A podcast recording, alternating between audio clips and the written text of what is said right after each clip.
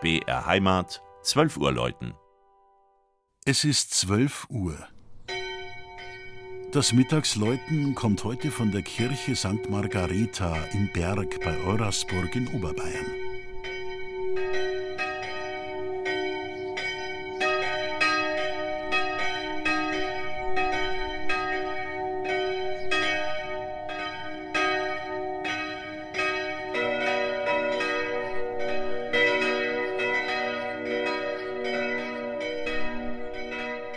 Es ist ein steiler Weg, der von der Leusach, vorbei am Eurasburger Schloss, hinauf zu einem Höhenrücken führt, den ein malerisches Kirchlein krönt.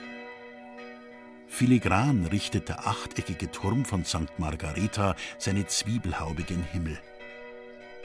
Auch wenn sich nur an die 40 Häuser und eine Wirtschaft um das barocke Gotteshaus gruppieren.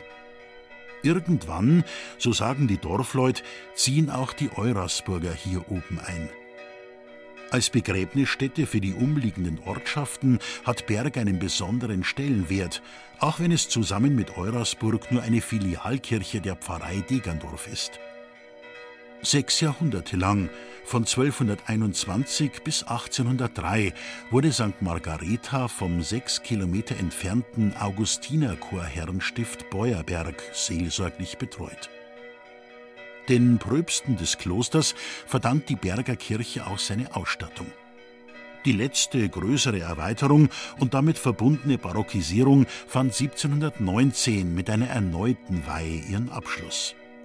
Vorgängerbauten dürften jedoch bis in das ausgehende 9. Jahrhundert zurückreichen. Im Zentrum des heutigen Hochaltars aus dem 19. Jahrhundert ein Bildnis der heiligen Margareta, das um 1660 entstanden sein dürfte. Links und rechts flankieren zwei Seitenaltäre mit Engelsornamenten den Chorraum.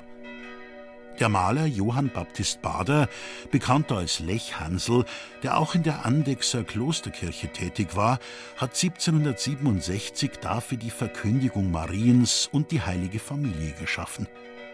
Umkleidet wird das helle Kirchenschiff von Apostelfiguren und einem Kreuzweg, unterbrochen von einer mächtigen Kanzel mit Darstellungen der lateinischen Kirchenväter.